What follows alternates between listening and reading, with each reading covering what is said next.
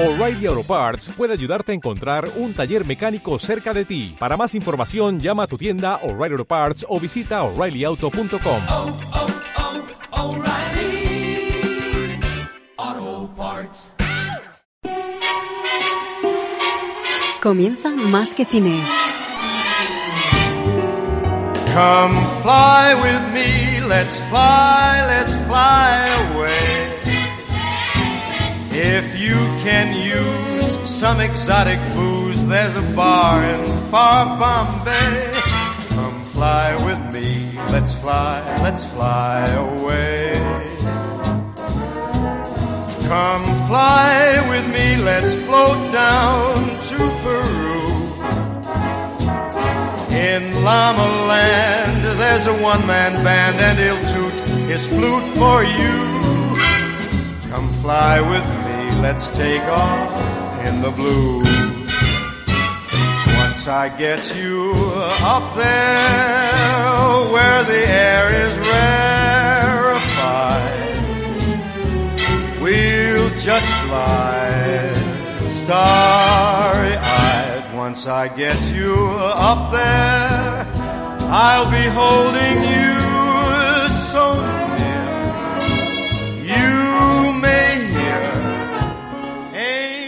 Muy buenas a todos los oyentes de Más que Cine, edición número 456. Y tengo, como siempre conmigo para empezar esta aventura, a Raúl Bocache. Muy buenas, Raúl. Hola, muy buenas a ti Javi y a toda la audiencia de Más que Cine. ¿Cómo estamos? Nosotros estamos, bueno, yo estoy pletórico, con muchas ganas de hacer este especial de hoy. Y como ya sabéis, ya sabéis, podéis escucharnos en todas las plataformas de podcast, pero sobre todo a través de la web másquecine.radionova.cat y si os suscribís en iVoox recibiréis, eh, recibiréis todas las notificaciones de nuestros programas que realizamos semana tras semana. Además, eh, os recomendamos nuestro canal subsidiario Banda Sonora de tu Vida, que está especialmente creado para los amantes de este medio y también a los que les gusta estar empapados en las redes sociales de mucha info. Tenéis Facebook, Twitter, Telegram, Instagram, solo buscando más que cine con letra todo junto, nos encontraréis fácilmente. Y hoy, hoy hablaremos de vidas de cine, hablaremos de la Universal Pictures, eh, siguientes capítulos que se centran en los años 70, todo el cine de, de un momento vibrante que significó un cambio en la forma de ver y entender el séptimo arte. Y después iremos a la entrevista de la semana con alguien muy muy especial llamado Ignacio Granda Ordóñez, que realiza un programa sobre bandas sonoras desde hace seis años con más de 400 programas en su haber. Eh, el programa, el, podcast se llama Scores de Cine y hoy lo tendremos en directo. Y antes de empezar vamos con algo de música. El tema de Discombobulate, tema compuesto por Hans Zimmer para la primera parte de Sherlock Holmes, cinta del año 2009 con Guy Richard como director y Robert Downey Jr. Eh, como protagonista principal.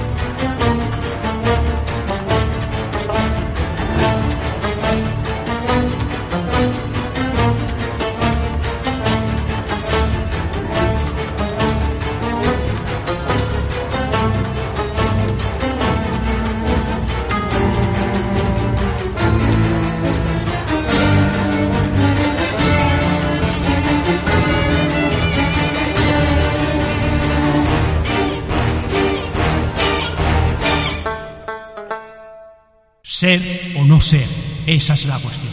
¿Cuál es la cuestión, amigo? ¿Cuál es la cuestión? Pues la cuestión. Pues la cuestión es ser de más que cine. Claro. El programa que hacemos todos los jueves en Radio Nova. Tuyo juntos. Tuyo juntos. Claro. En el 107.7 de Radio Nova. Ah, y no os olvidéis. Tuyo siempre. no. La hora, de 8 a 9. Ah, sí. Ah, eso hay que decirlo, amigo. De, la noche.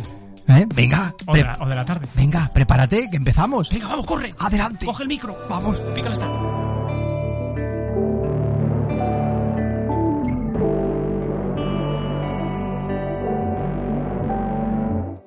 3, 2, 1, acción.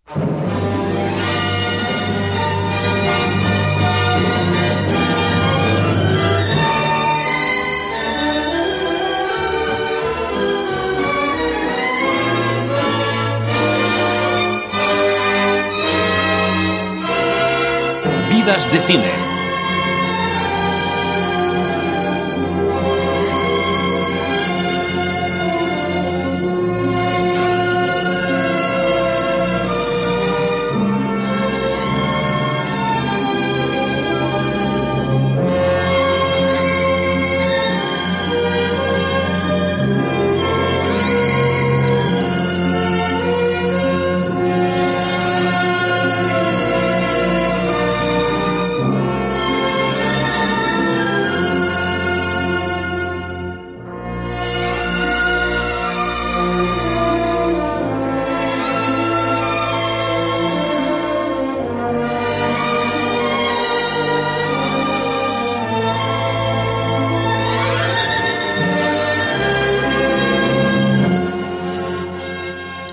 Pues sí, estamos de vuelta y vamos a hacerlo como venimos haciendo en las últimas semanas con un nuevo especial, un nuevo capítulo sobre la Universal, una gran mayor. Eh, nos quedamos a finales de los años 60 y lo vamos, en este caso, a enlazar con los maravillosos años 70.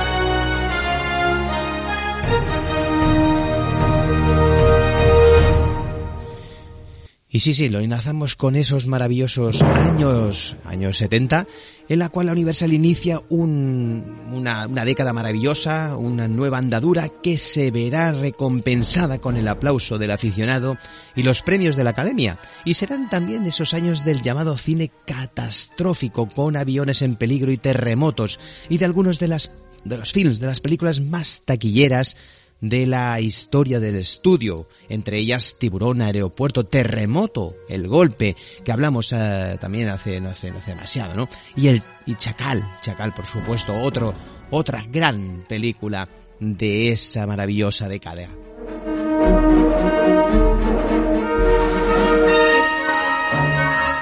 En 1970, por ejemplo, con películas como El Valle del Fugitivo, un magnífico western escrito y dirigido por Abraham Polanski, que vuelve en su profesión con todos los honores después de los años del olvido en que se vio pues eh, sumido debido a la caza de brujas del senador McCarthy con un trío de lujo como Robert Redford, Catherine Ross, Robert Blake. La película está muy bien, es muy bien recibida en todos los países. Por ejemplo, Don Siegel llama a su gran amigo Clint Eastwood con eh, su próximo, para que protagonice su próxima película, Dos mulas y una mujer, y la historia de un mercenario y una prostituta en México, revolucionario, con el gran eh, Eastwood, Shirley MacLaine y Manolo Fábregas en un nuevo, pues, eh, bueno, en un nuevo, una nueva historia, por así decirlo, un nuevo western que se convierte en otro enorme triunfo en taquilla.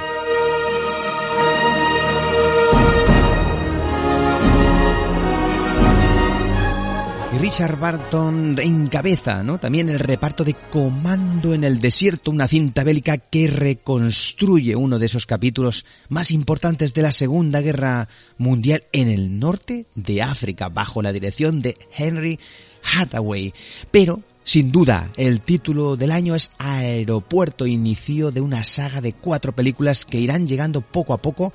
La dirige George Seaton, basada en, bueno, pues en uno, uno de los bestsellers de Arthur Harley y eh, recauda, en este caso, 45 millones de dólares con ese aliciente de un reparto lleno de eh, grandes estrellas como Burr Lancaster, Dana Winter, Dean Marty, Jacqueline Bisset, George Kennedy, Joy Nolan, un reparto muy coral.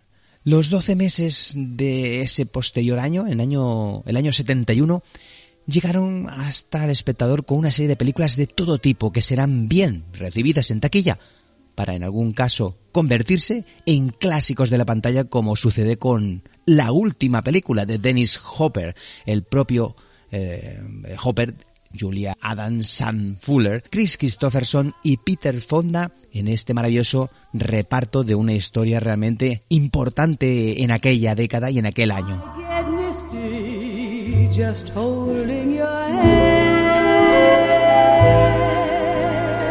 Y evidentemente Clint Eastwood y Don Siegel se juntan otra vez para uno de esos mayores triunfos de sus respectivas trayectorias, El Seductor, una película con Geraldine Page, Joe Ann Harris y Elizabeth Hartman, un soldado sudista que llega herido a un colegio de señoritas donde vivirá una increíble, una espectacular aventura rodeado de jóvenes estudiantes y una autoritaria directora. Robert Wise deja el drama y el musical para dirigir La amenaza de Andrómeda, que según la novela de Michael Crichton, con Arthur Hill y David Wine, James Olson y Kate Wright, bien acogida por la prensa y los aficionados. Es un título imprescindible para los amantes de la ciencia ficción.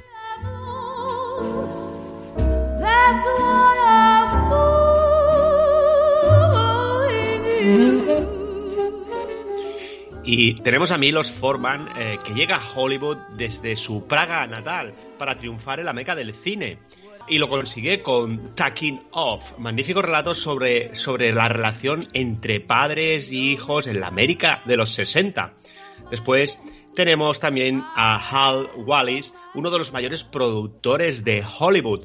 Eh, sueña con una película donde se narre la vida y el enfrentamiento de dos reinas Estamos hablando de María e Isabel. El resultado es uno de los films históricos más importantes de la década. María, reina de Escocia, con Vanessa Redgrave, Grenda Jackson, Trevor Howard y Timothy Dalton bajo la dirección de Charles Jarrott.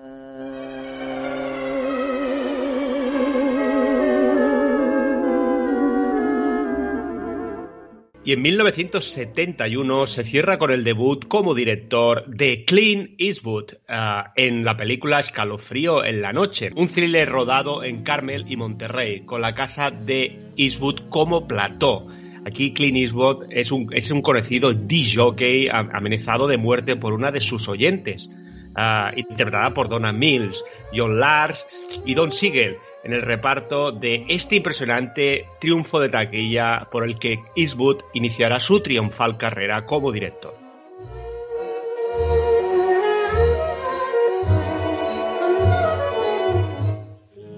Y llegamos al año 1972 para encontrarnos con nuevos títulos, con nuevos éxitos como por ejemplo Risas y Lágrimas de Martin Reed, con Walter Matthau, Carol Burner regresa al cine después de nueve años. La ciencia ficción viene de la mano de Douglas Tumbur, que debuta como director en la película Naves Misteriosas con Bruce Dent y Clint Potts. Obtiene muy merecido éxito de crítica y desde entonces es un título muy querido por los seguidores de este tipo de cine. Y los directores de la Universal esperan mucho del siguiente año, estamos hablando del 1973, pues tienen listas para su estreno una serie de producciones que abarcan todos los géneros, por ejemplo del western, musical, comedia, drama y películas históricas.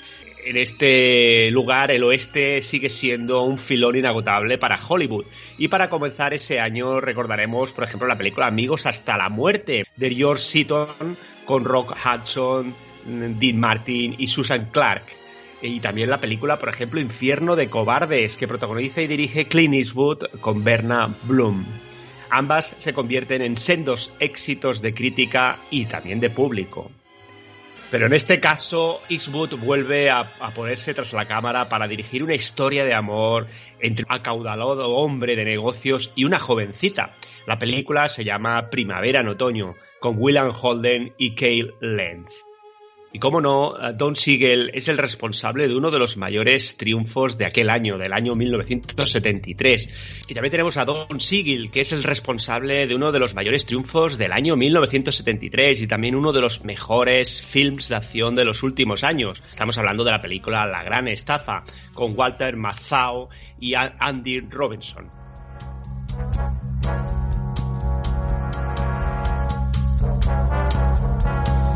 Sí, sí, y seguimos y como broche de oro a este año repasamos eh, enormes triunfos en todos esos mercados. Por ejemplo, Tim Rice y Andrew Joy Weaver han obtenido un éxito clamoroso en Londres y Nueva York con Jesucristo Superstar que para la pantalla dirige Norman Jevison y se filma enteramente en Israel con Ted Nelly haciendo de Jesús, con Carl Anderson haciendo de Judas e Yvonne Elliman haciendo de María Magdalena, se convierte en una película polémica que sirve, que sirve para hacer mundialmente popular su música y convierte a Rice Lloyd Weaver en una pareja que a partir de ahora solo va a conocer el éxito en todos los, los lugares del mundo con sus siguientes y famosísimos musicales que, bueno, posteriormente llegarían.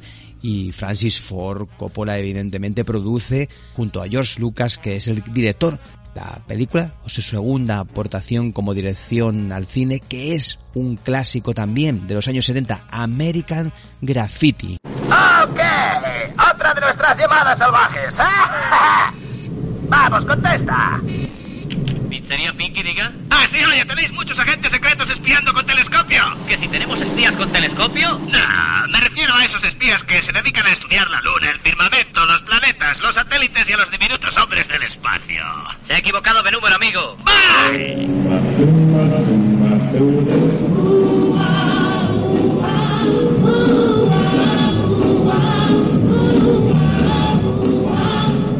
¿Qué? ¿Qué has dicho? ¡Espera! ¿Qué has dicho? Rápido, rápido, gira a la derecha. ¿Qué? ¿Por qué? Steve, dirígete a la calle G. Ha sido una visión. He visto a una diosa. Vamos, tienes que alcanzarla. Yo no he visto nada. Vamos, Kur, no podemos pasarnos la mitad de la noche persiguiendo a chicas para ti. Lori, ¿Qué? te digo que es la criatura más perfecta e impresionante que he visto en mi vida. Se ha ido. Olvídala. Me ha hablado. Me ha hablado a través de la ventanilla. Y me parece que me ha dicho te quiero.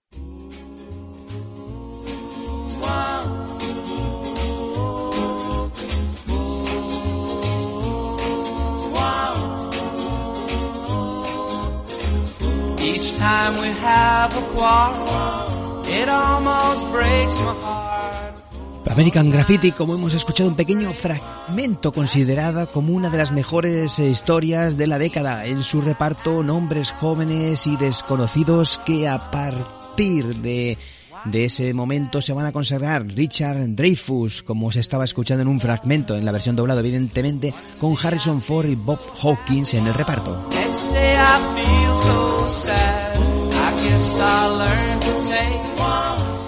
De este retrato de unos eh, jóvenes californianos en 1962 eh, pasamos al relato de un frío calculador asesino a sueldo. Es especialista en matar a políticos y financieros. Me refiero a Chacal, basada en la novela famosa de Frederick Frosick y donde se narra de manera minuciosa el fallido atentado contra el general de Gaulle organizado por este caso por la OAS. Fred Cineman, otro de los eh, grandes directores de cine, llevó magistralmente todo el suspense del libro al cine con la ayuda de un magnífico reparto anglosajón y también colaboración francesa. Edward Fox, haciendo de Chacal, Cyril Cushak, Michael Lonslane, Eric Porter, Derek Jacobi, y bueno, un sinfín de, de, protagonistas reciben el aplauso unánime de la prensa especializada. Desde entonces esta película es un título de repertorio que nadie ha podido olvidar. Por último, el mayor triunfo de muchos años con la recompensa de siete Oscars fue El Golpe de George Roy Hill.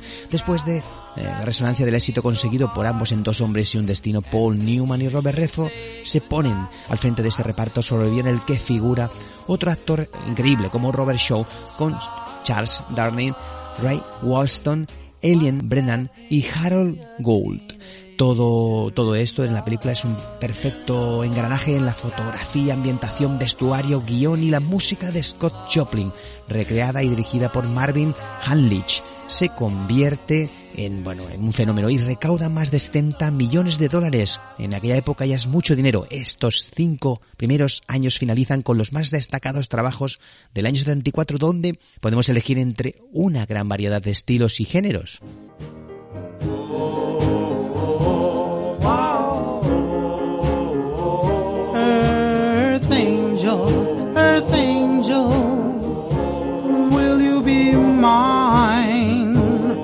Darling? Y seguimos, seguimos con Goldie Hawn, que es la intérprete de ese año de dos nuevas películas. La primera con Hal Holbrook, eh, que es la, la, película La chica uh, de Petrova, que realiza Robert Ellis Miller con Anthony Hopkins y Gregoren uh, Aslan.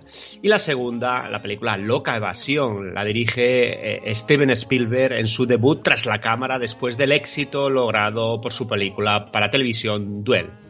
Uh, su estreno comercial eh, en España comercialmente se tituló El, Diablo sobre Ruedas. Ahora hablamos de la película Aeropuerto del año 1970. No solo triunfó, sino que dio origen a una saga cuya segunda entrega nos llega ese mismo año con Charlotte Heston, George Kennedy, Gloria Swanson y Dana Andrews. Y también, como no, Mima Loy bajo la dirección de Jack Smith. Y de un desastre aéreo a un desastre natural. Terremoto de Mark Robson, que en esta ocasión asume las funciones de productor y también de director, para ofrecer al espectador todo el horror y la angustia que se siente durante un movimiento sísmico, con el apoyo técnico de un nuevo sistema que nace para esta película, bueno, para esta película, más bien con esta película. El Sun Surround, mediante una banda de sonido en el fotograma y el reforzamiento de los altavoces en la sala, el público se encuentra totalmente dentro del terremoto y vive la misma situación que los protagonistas. Estamos hablando, por ejemplo, de protagonistas como Charlotte Heston, Ava Gardner, George Kennedy y Walter Mazau en una breve aparición. El argumento y guion lo escriben Mario Puzo y George Fox, con el accidente de una espléndida música compuesta por, por, John Williams. La cinta se rueda en las afueras de Los Ángeles, aunque la práctica totalidad de la misma se hace en los estudios Universal, con sus decorados y con sus soberbias maquetas. A las 7 y 3 abandonas el patio de la cárcel. Te espera una ambulancia con un laboratorio de revelado y una máquina de escribir en su interior. Sale a toda pastilla tocando la sirena. Mientras tú escribes el reportaje, se revela el negativo. A las 7.22, la foto llega a manos del grabador y tu reportaje entra en cajas. A las 7.56, componemos la primera plana. A las 8.12, las prensas empiezan a rodar y a las 8.47 echamos a la calle una edición extra. ¿Qué tal? Walter, o te conceden el premio Pulitzer o te meten un año en Chirón. Va a ser un éxito tuyo y mío. Verás, eh, quiero un artículo de unas 1.200 palabras, con mucho ambiente, ¿sabes? Una mañana gris y fría, una voz quejumbrosa cantando en lontananza y el cadáver girando lentamente, agitado por el viento. Eh, bueno, no hace falta que te lo explique. ¿Algo más? Sí, necesitaremos las últimas palabras de Williams mientras sube los 13 peldaños. Algo con mucha garra. Si quieres, te las inventas. ¿Las últimas palabras? Pues voy a decirte las últimas palabras. Me voy. No, un tipo al que van a ahorcar no diría eso. No es William, soy yo el que se va. ¿Eh? Que me despido desde este momento. Son los portes del Trivium, ¿verdad? Hace años que intentan que dejes de trabajar conmigo. Te aseguro te que pagan? no voy a trabajar al Trivium. Pues el que sea no se burlará de Ni Walter a ningún otro periódico. Es que voy a casarme, Walter.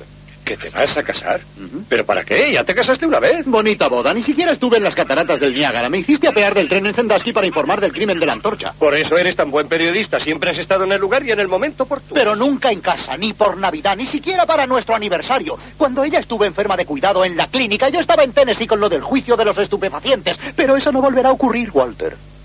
Está bien, Hildy, de modo que quieres volver a atarte. Pues hazlo, pero organízate. Escribes el reportaje de la ejecución y luego te casas. Tómate todo el fin de semana libre. No vuelvas a la oficina hasta el lunes. El lunes estaré en Filadelfia. Y continuamos y resulta que en el año 1931 Howard Hughes produce la primera versión de The Front Page en 1940. Es otro Howard Hughes quien recrea de nuevo esta deliciosa historia periodística con Cary Grant y Rosalind Russell, estrenada en España con el título de Luna Nueva. pero la soberbia pieza escrita por el, teatro, por Ben Head y Charles uh, MacArthur, la tienta a Billy Wilder, eh, quien sin pensarlo dos veces decide hacer su particular versión, llamada, como no, Primera Plana, con Jack Lemmon, eh, Walter Matthau, Carol Burnett y Susan uh, Sarandon. Si la primera versión era magnífica, la segunda fue memorable. Y esta tercera resultó algo muy difícil de explicar, sobre todo cuando se está constatando por tercera vez el mismo argumento. El aficionado eh, llenó los cines de todo el mundo desde el primer día, convirtiéndola en uno de los films más taquilleros de aquel año. El magistral trabajo de Lemon y Mazao difícilmente podrá ser superado y ha quedado ya en la antología de las mejores interpretaciones para el cine que nos ofrece, por lo menos en los últimos 25 años, amigo. Sí, sí, sí. Y continuamos porque en esa segunda mitad de los 70 es para Universal otro momento importante, otra fuente de ingresos impresionante, gracias a la cantidad y sobre todo a la calidad de sus producciones. Todos los géneros volverán a desfilar por las pantallas de los cines, del terror a la comedia, del suspense al cine de catástrofes, del musical al bélico, con los mejores actores, actrices y también realizadores. Y ese año 75 es el año de Tiburón, el mayor triunfo del estudio y de su director Steven Spielberg. Déjese de solitarios, Cooper. Avante media, si le da la gana. Ya lo ha oído, avante media. Avante media. Avante media puedo llevarlo yo. Baje a echar esta porquería. Necesitará otro barco más grande. Pare la máquina. Mide unos 7 metros. 8 metros. Y pesará 3 toneladas.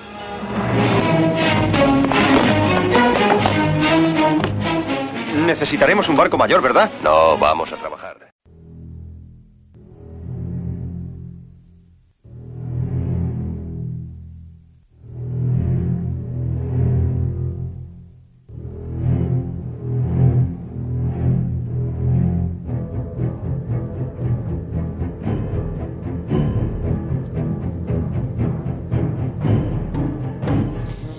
Maravillosa película, maravillosa banda sonora concebida como, bueno, eh, la historia como una, una película de bajo presupuesto con actores poco conocidos, a excepción de Robert Shaw, se acabó convirtiendo en una película de costo algo más elevado al tener que construir tres tiburones mecánicos nuevos que reemplazaran a los inutilizados.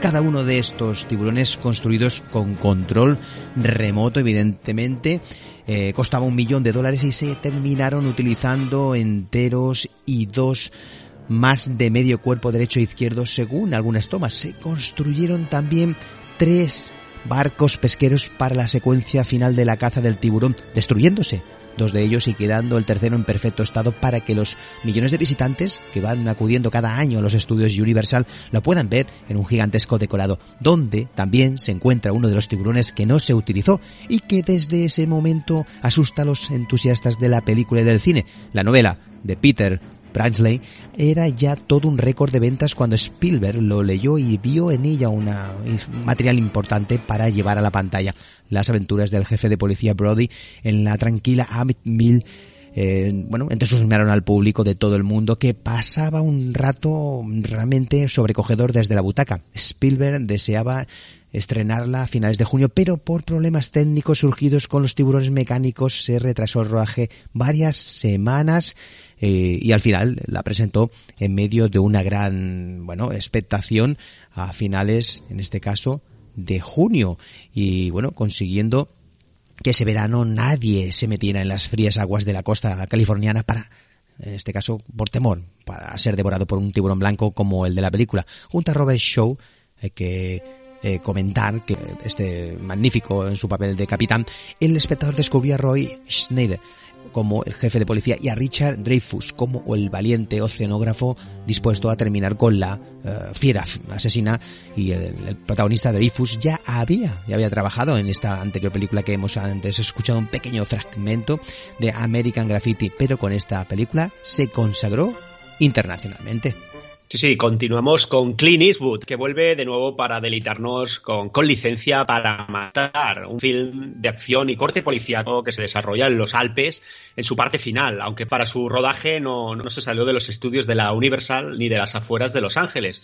Un triunfo para Clint Eastwood, como también lo fue una deliciosa historia del oeste con una pareja excepcional que al fin pudo trabajar junta por primera vez después de muchos años de, de espléndida trayectoria. Estamos hablando de Catherine Herwood y John Wayne en la película El rifle y la Biblia, que venía a ser la continuación de la película Valor de Lane, con la que Wayne había conseguido el Oscar. En esta ocasión, John Wayne tiene que enfrentarse a una solterona, hija de un predicador al que han asesinado unos forajidos, que pide al sheriff Coburn que le ayude a detenerlos. La película la dirigió Stuart Miller y ha quedado como uno de los films más interesantes de los últimos años por la categoría y la leyenda de sus protagonistas. Continuamos con, con la película Hindenburg, eh, que recrea el viaje del célebre dirigible que fue destruido por un atentado en New Jersey en 1937. Sus protagonistas fueron George C. Scott,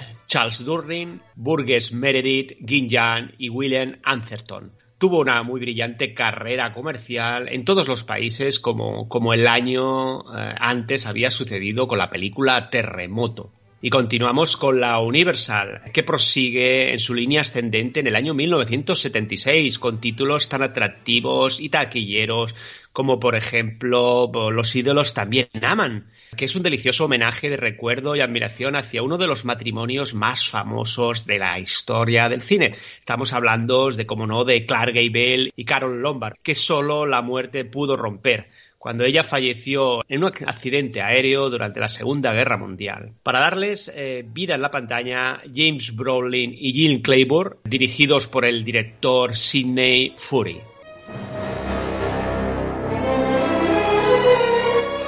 Y la batalla también. Tenemos otra, otra, como fue la batalla de Midway, que es otro relato realmente ambicioso centrado en la famosa batalla de igual nombre que realiza Jack Smith con sonido de Sensor Rom. Eh, los protagonistas son encarnados por actores de la talla de Charlton Heston, Henry Fonda, Glenn Ford, James Coburn, Robert Mitchum, Robert Warner y Toshiro Mifune. Elemental Dr. Freud es un estupendo film centrado en una de las aventuras vividas por el inmortal Sherlock Holmes y su inseparable compañero el Dr. Watson. En esa ocasión viajan a Viena para solicitar la ayuda del Dr. Freud en un difícil caso. Nicole Williamson es Holmes y Robert Duvall es Watson y Alan Arkin interpreta a Freud con un importante número de actores que, en el reparto lo completan Vanessa Redgrave, eh, Samantha Eager Joel Gray y bajo la dirección de Herbert Ross. El gran Alfred Hitchcock que vuelve nuevamente a la Universal para filmar otra de esas grandes obras maestras, la última de su larga y brillante carrera, Family Plot, llamada aquí La Trama. Es una suerte para usted que aún retengan a la víctima. ¿Cuánto me gustaría tirarla de cabeza desde este cacharro? Sin duda tenía bien marcada la ruta, ¿eh? A lo mejor la pistola no está cargada. Un campo de golf.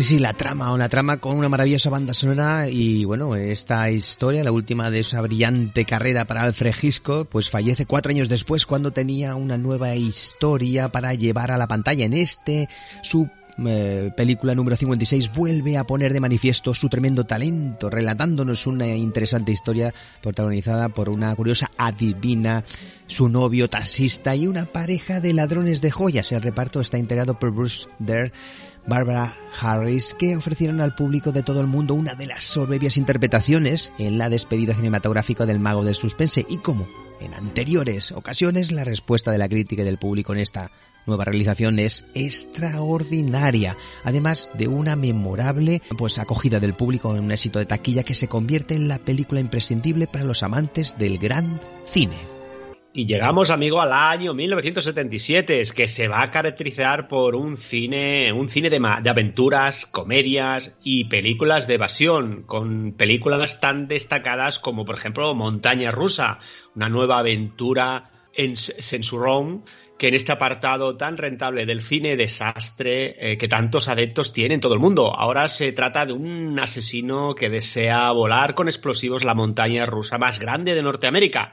En un día uh, de lleno total del parque se encuentra, se encuentra instalada. Como en otros títulos del género, grandes actores de ayer y del momento, por ejemplo, George Seagal, Henry Fonda y algún otro. Recordando el film de Spielberg, El Diablo sobre Ruedas, Después, la película Aeropuerto y Aeropuerto 75 llega a Aeropuerto 77 con nuevas y trágicas aventuras a bordo de un Boeing que traslada a amigos y familiares de un multimillonario eh, llamado James Stewart, Jack Lemmon, Joseph Cotten, Lee Grant, Christopher Lee, que trabajan en la película y dirigida por, como no, Jerry Jameson y un gran éxito como la anterior, aunque menos que la primera parte de esta millonaria saga.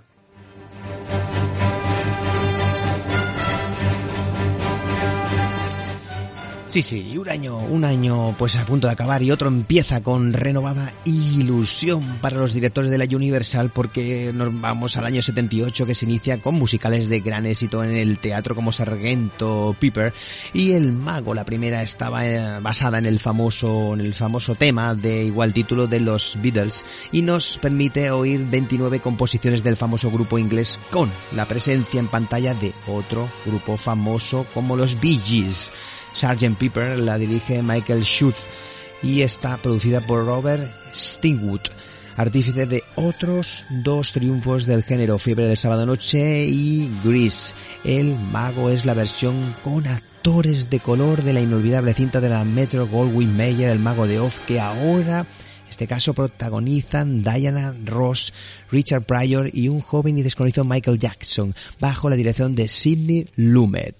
Charlton Heston interpreta al capitán de un submarino atómico en alerta roja Neptuno hundido de David Greene y David Carradine y Christopher Reeve Stallone eh, escribe un gran, un gran triunfo editorial que se convierte en una, un éxito cinematográfico.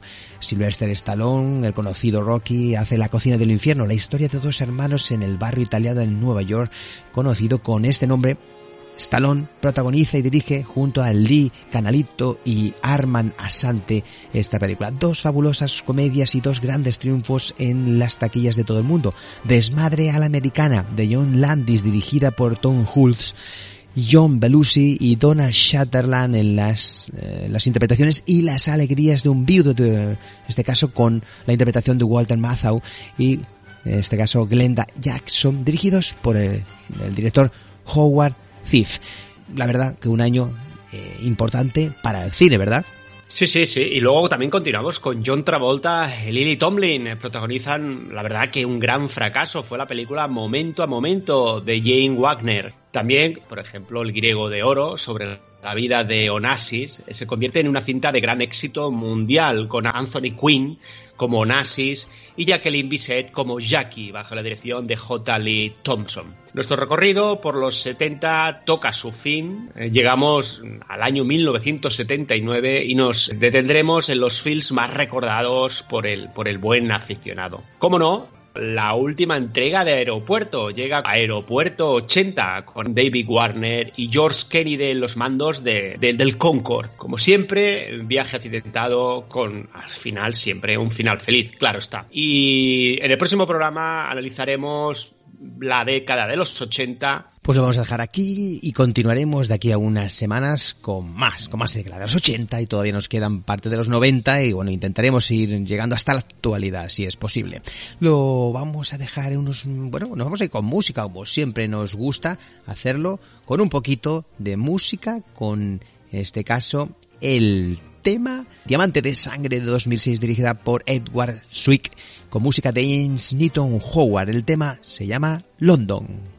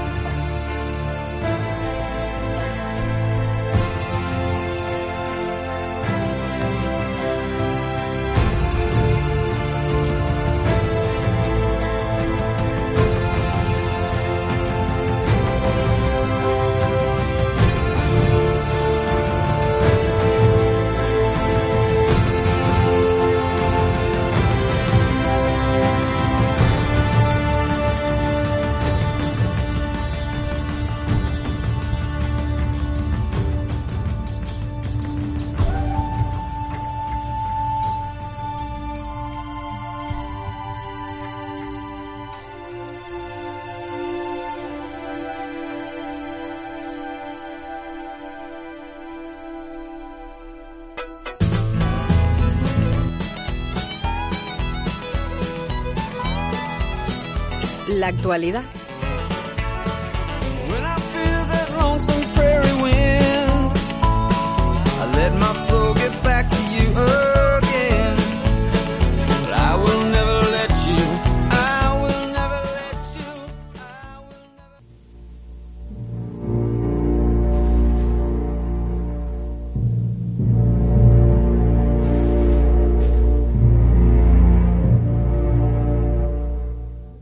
Hoy tenemos el placer de hablar con Ignacio Granda Ordóñez y más de un oyente se preguntará quién es este señor. Pues nosotros lo conocimos a través de su podcast, Scores de Cine, con unos especiales sobre Star Wars, una aventura espacial y los diferentes especiales sobre las películas de la saga, los cuales son maravillosos, por cierto. Yo los escuché y se lo, dije a, se lo dije a Javier, que también desde entonces, desde aquel momento, se aficionó, se aficionó a escucharlo. El programa como he dicho, se llama Scores de Cine, que puedes encontrar en Evox, imagino que en, en, que en todas las plataformas.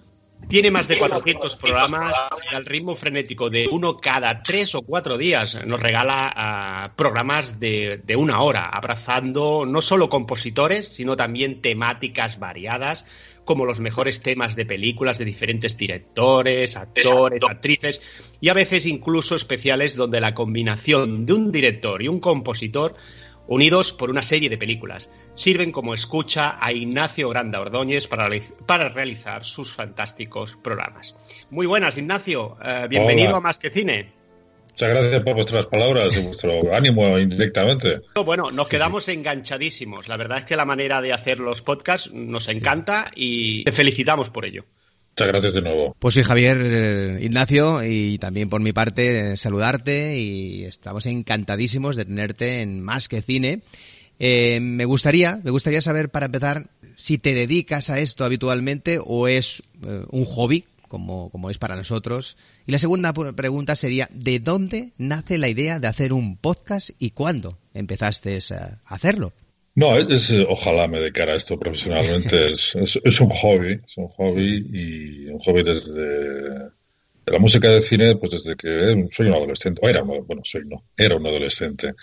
Y cuando empecé, pues, pues conocí accidentalmente la web de iBooks y vi que, bueno, pues que te permitía, no como en YouTube, te permitía poner los audios sin ningún tipo de restricciones y, y bueno, empecé a jugar un poco con, con, los montajes. Al principio lo hacía como en directo, luego ya lo he hecho a través de montajes que me resultan más cómodos y fue accidentalmente, no, no fue una idea que tenía preconcebida.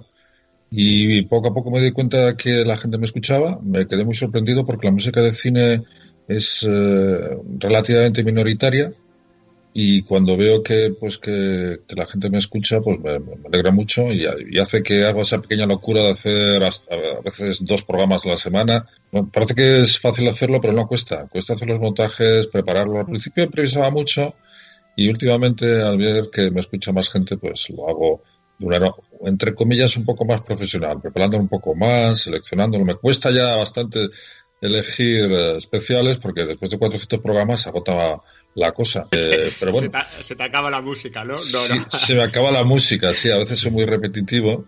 Pero bueno, todavía, todavía, tengo por ahí algún especial de compositores que tenía como olvidados, como por ejemplo John Addison, que todavía no he hecho ninguno, y alguno que me pide la gente, pero los que me escuchan con cierta regularidad saben que tengo una especie de manía con, con dos compositores, manía en el sentido positivo, como sí, dos sí. compositores que son Jerry Goldsmith y John Williams, porque son los que más, eh, y Ennio Morricone también, son los, sobre todo Ennio Morricone este último, es el que más escucha.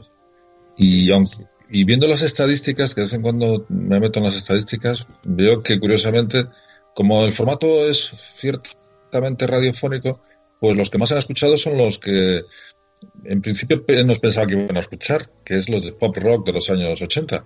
Por eso, porque supongo que serán más radiofónicos.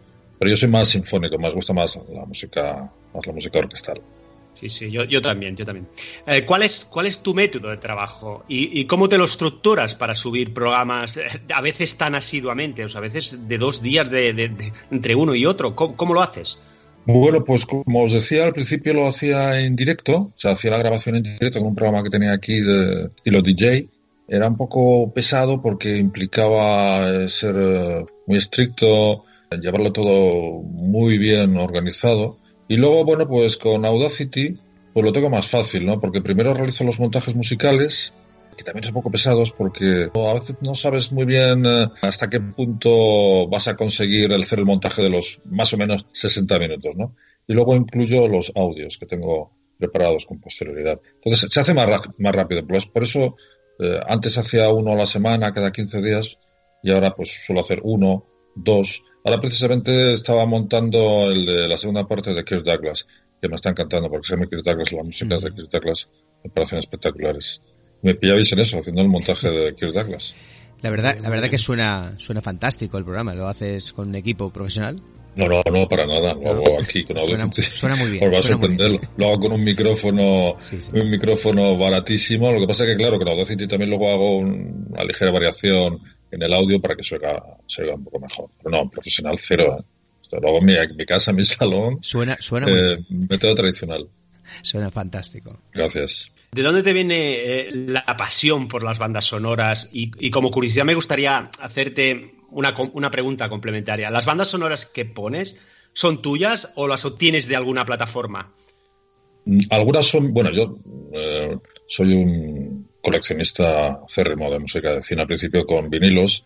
Los vinilos ya han pasado a la historia y tengo una habitación que ya no me cabe la habitación, los discos que tengo. Pero eh, sería muy, hablando claramente, sería muy pesado por seguir a todos los discos, hacer, extraer el audio. Eh, suelo, suelo utilizar eh, YouTube bastante, pero en eh, muchas de las grabaciones que yo tengo, o que pongo, mejor dicho, no, no aparecen en YouTube, las tengo que sacar de mis discos. Y otras, ahí sí que hago una labor bastante más complicada y que incluso puedes eh, poder escuchar en mi canal de, de YouTube. Pues las extraigo de las propias bandas sonoras, porque es que ni siquiera existe grabación. Entonces traigo los títulos de crédito iniciales, algo montaje con los finales, suelen ser clásicos de los 40, 50. Pero la fuente principal suele ser, suele ser YouTube, para, para agilizarlo, ¿eh? Pero curioso. eh, generalmente esas músicas las tengo, las tengo en CD, en formato CD la mayoría. Bueno, tienes, tienes una fórmula realmente, bueno, increíble, ¿no? Pues donde consigues hablar de la música de cine combinando, pues, eh, director, eh, compositor, compositor junto a otro compositor y a veces actores o actrices. Bueno, ¿tienes en, en, eh, alguna idea nueva, algo, algo que estés preparando de cara al futuro como novedad en tu podcast? Pues no, mira, me das una idea. No tengo ninguna idea sin especial. Sí que es cierto que, como os decía al principio, pues los primeros programas eran muy fáciles porque era seleccionar un compositor. Y luego cuando los compositores iban como, eh, se iba cerrando el embudo, pues me dedicaba a los géneros cinematográficos, hice también de Oscars, eh, luego la relación entre, la colaboración entre directores y compositores, luego directores, luego actores. Pero bueno, ya que me lo planteas, pues sí, me lo pensaré. A ver cuál es la siguiente vía de escape. Porque las hay, ¿eh? Yo hice hace cinco años un, libro sobre colaboración entre, un libro que, no, que está en, está, eh, es un libro digital, no es un libro que está en formato físico, sobre las colaboraciones entre compositores y directores de cine y he hecho algunos de ellos. Otros no, pero bueno, es algo que tengo ahí, porque como yo lo tengo hecho, ya está escrito, ¿no? Entonces a veces me resulta muy fácil, no tengo que estar preparándolo. Aparte de acabar esas, esos especiales de colaboraciones entre director y, y compositor, pues por ahí, como digo, me, me abrís una vía de escape que si estoy abierto también a sugerencias vuestras. Sí, sí, por supuesto. si ya, me ya, dais- ya te si daremos. me dais alguna idea. Vale, vale, pues las cogeré, las Sería- cogeré. Sería un placer ayudar. Sería un placer. Aunque os confieso, aunque os parezca un poco así como medio serio y medio en broma, que cuando a través de iBooks me mandan alguna sugerencia, suele ser de compositores que no, a los que no les tengo mucho afecto.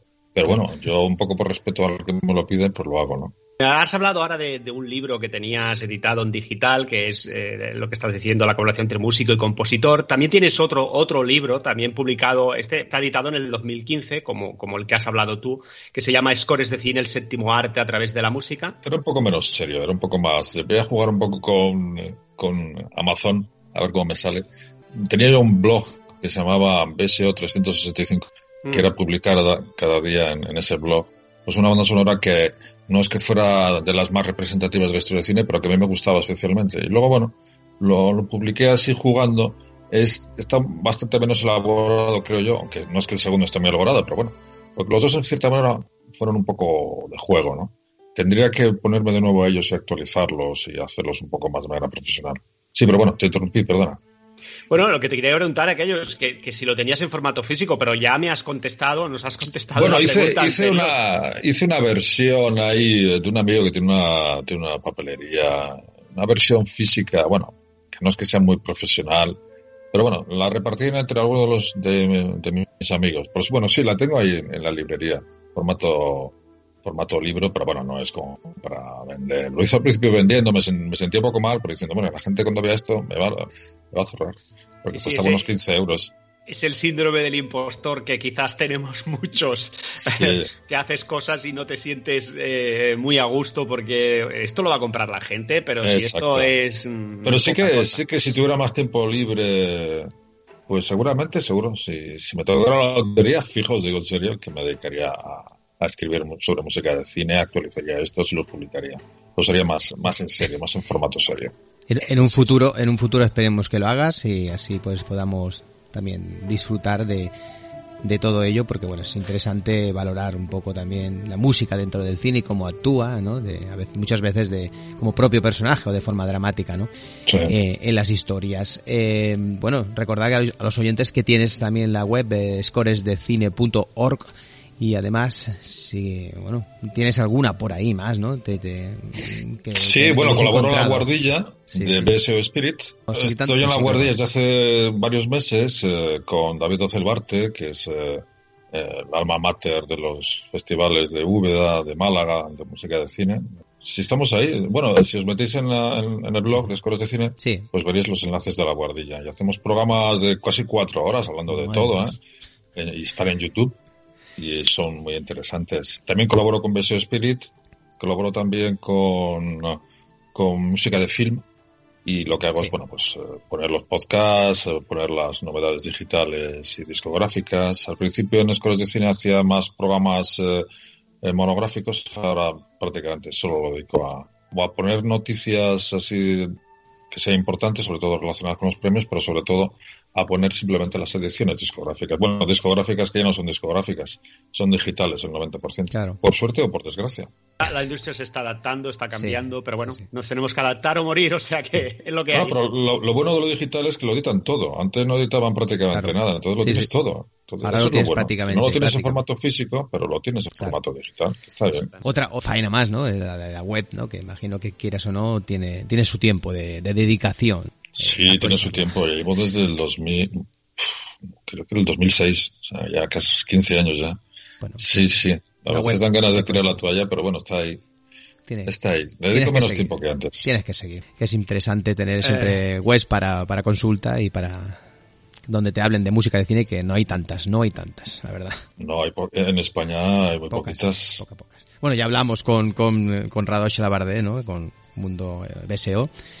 Sí, bueno, ese es, el, ese es el rey en cuanto a la web nacional, sí. sí, Hablamos con web él y la verdad buena. que nos encantó. Es una persona también que, que nos atendió y la verdad fantástica, fantástica persona también. Pues eh, tenéis que seguir haciendo cosas así porque de esa manera, pues bueno, los amantes de la música de cine, pues estamos muy agradecidos. De hecho, a nosotros también nos gusta y eh, dentro de nuestras posibilidades, dentro de Más que Cine, seguimos haciendo la banda sonora de tu vida, que bueno, pues de vez en cuando también tenemos ese subcanal que utilizamos para subir todos esos especiales que vamos haciendo. Y para terminar, Ignacio, eh, ya has hecho referencia a algunos compositores, eh, compositores de referencia que te han marcado, dejando al margen los grandes compositores que todos conocemos y adoramos. ¿Nos podías recomendar tres compositores recientes o tres bandas sonoras eh, que destaques a nivel personal? Cuando me refiero a recientes, quiero decir eh, los compositores de los últimos 40 años, porque evidentemente Ah, si nos vamos hacia atrás en el tiempo podemos encontrar... Creía de recientes, recientes, Mae- madre. Ay, me pones en un brete. Me pones Sí, en sí, un es, brete. es- es complicado después de lo que nos han dejado muchos. Bueno, eh, aparte de los de los tres grandes, ¿no? Es que los, los tres grandes eh, para mí son Jerry. Yo creo que para mí, para Sí, sí, sí, la mayoría de los, amantes de la música de cine, que son de los, de los de siempre, ¿no? Jerry Goldsmith, John Williams y Bernard Herrmann. Bueno, cada uno tiene su lista. Muchos incluyen a Morricone, eh, muchos incluyen a Hans Zimmer. Yo incluyo, Eh, pero yo tengo ahí a compositores, eh, cuando yo me meto en mi habitación y, y miro los discos, generalmente me tiro de cabeza a Jerry Goldsmith, que es eh, el que más, entre comillas, entretenido me parece. Es el que siempre digo, si tengo que escuchar algo, Jerry Goldsmith, ¿no? Pero aparte de estos tres, hay uno que pues se deja mucho de lado, no sé por qué, pero que muy poca gente lo sabe, es el que más admiran los compositores de cine, que es Alex North. Alex North, cuando tú preguntas a John Williams o preguntaban a Jerry Goldsmith, dicen, era su referencia. Entonces lo tienen ahí como abandonado y me parece un, absoluto genio. Sus bandas sonoras como Espartaco, como Las Anderes del Pescador. Son bandas sonoras que, que me parece que todo el mundo debería de conocer y poca gente conoce. Aparte de, de Alex North y todos estos, pues eh, Thomas Newman me parece un compositor de los actuales el más destacado, desde mi punto de vista. El gran olvidado de los Oscars, que lleva por 15 nominaciones. Sí, sí. Thomas. Newman, qué, qué gran compositor. Sí, sí. Eh, Hans Zimmer, eh, yo soy un poco, voy a, a contracorriente porque a mí me gusta mucho el Hans Zimmer de los 80 y 90, menos el de la última etapa, aunque tiene un gran mérito, que es al que le gusta a la gente, el de la última etapa, los últimos 20 años. Pues a mí me gusta el de los 80 y el de los 90, me gusta muchísimo. De hecho, estoy Eh, más preparando un especial Hans Zimmer épico. Era más sinfónico el primero, ¿no? Sí, me gusta. eh, Lo que pasa es que la primera etapa eh, era más, eh, más sintetizada. como, Mm, Sí, sí. Por ejemplo, sí, sí, Rayman. sí. Es verdad. Y esa etapa lo hacían muy bien. Hacía que los sintetizadores no parecieran sintetizadores. Verdad. Pero tenía un sonido Y diferente. otro, sí, un sonido más muy puro para ser sintetizado, ¿eh? Muy, Sí. muy, muy puro. Sí, sí, tienes razón. Sería de esa etapa con Mecano, que trabajó con Mecano en sus primeros años. La gente lo- no sé si lo sabe. Sí, sí, sí. Pues, yo no lo Sí, sabía. sí. Sí. Sí, sí, si veis algún concierto de Mecano de los años 80, está él tocando los teclados. Ostras. Curioso, sí. curioso. No sé si le gustará eh, recordar esa etapa, ¿no? Ahora se ve Pues en el no, tiempo. yo creo que se lo habrá olvidado. Yo creo que sí. Yo creo que sí. Bueno, pues tenemos, eh, eh, bueno, has comentado Alex North, eh, Thomas Newman. Bueno, bueno tú, tú elegirás eh, el, el que quieras porque nos despediremos, bueno, nos despediremos con él y con el tema de, de uno de ellos para, para despedir a Ignacio Granda Ordóñez, el creador de la maravillosa, bueno, maravilloso podcast de Scores de Cine. ¿Qué Creo está que hemos- sonando de fondo? Que lo oigo de, muy de lejos. eh, ¿Qué ponéis? Está sonando de fondo una banda sonora de, de 1971. Ay, perdón, 1971, 1917. El tema Come Back to Us. Eh, Es un tema de, de la película esta de Thomas. Bueno, Ah, de Thomas Newman. Bueno, las bandas de Thomas final, Newman. La película la estaba pensando, digo, ¿quién la ha dirigido? No recuerdo ahora. Se me ha ido del santo al cielo. Sam Mendes. Sam Mendes. Sí, Sam Mendes. Esta, esta película está muy, muy, muy bien. A mí me gustó mucho. Es una banda sonora también. Pues precisamente, mira, acabas de comentar tú, Thomas Newman, pues, pues con este tema podemos despedir. eh, bueno, Estamos, pues, eh, estamos completamente sincronizados, ¿eh? Ya veo, ya veo. Es que no lo escuchaba. Estaba de fondo. No, Sí, sí, sí, es sí, que sí. Thomas Newman se parece mucho en su, es en su tono así elegíaco, ¿no? Con esa orquesta que está maravillosa. Cuando pone las, las cuerdas es que es algo que, que muy poca gente lo hace. Hay un compositor, ya, ya no os aburro más, que eh, tranquilo. era coetáneo de él de los 90, incluso eran amigos, que era Michael Convertino. No, No sé si lo conocéis, a Michael Mm, Convertino. No Pues si la gente no lo conoce, que lo rescate. Las bandas sonoras de Michael Convertino de los años 90, como Hijos de un Dios menor. Eso es un compositor extraordinario. Es como, es como el hermano pequeño de Thomas Newman. Vale, pues me lo apunto, me lo apunto y lo vamos a. Apúntatelo, a años cuenta 90. para- Michael Convertino, cualquier banda sonora que escuchéis Sí. os va a encantar. Perfecto. Ignacio, pues para nosotros ha sido un inmenso placer contar contigo, porque te seguimos, te seguimos y te escuchamos. Y, y bueno, pues aunque no te no, inter- no interactuamos tanto eh, enviando mensajes, sí que sí que muchas veces cogemos estos estos programas para para bueno para de disfrutar de las bandas sonoras, también coger ideas para, para el futuro. La verdad que nos encanta lo, lo que haces y esperemos que sigas así durante muchos años. Pues un placer escucharos. Ha sido a gusto. Dan ganas de seguir, por supuesto. Cuídate mucho, Ignacio. Un abrazo. Totalmente. A partir de ahora quizá, quizá interactuemos, bueno, seguramente interactuemos más en tu podcast y te haremos comentarios y bueno, Sí, sí, ahora ya nos supuesto. conocemos y digamos que hemos roto el hielo, o sea que ahora será más. Será recíproco. Eh, correcto. Un abrazo, Venga, Ignacio. pues muchísimas gracias. Un abrazo enorme. Hasta luego. Igualmente. Venga, Ignacio. Adiós. Saludos, hasta luego. Pues nada, hemos tenido la fantástica entrevista con Ignacio Granda Ordóñez, el director de Scores de Cine. Ha sido un placer inmenso. Y bueno, nosotros nos despedimos con precisamente 1917, esta música maravillosa de Thomas Newman. Hasta la semana que viene, donde volveremos con muchas sorpresas, muchos especiales. Y dentro de muy poco, de aquí a un par de semanas, otra interesante entrevista que no vamos, no desvelamos, pero que también será apasionante y muy, muy, muy interesante. Hasta la Sí, semana que viene y que tengáis un buen fin de semana de cine. Hasta luego, amigo. Hasta luego y que la fuerza os acompañe siempre. Adiós.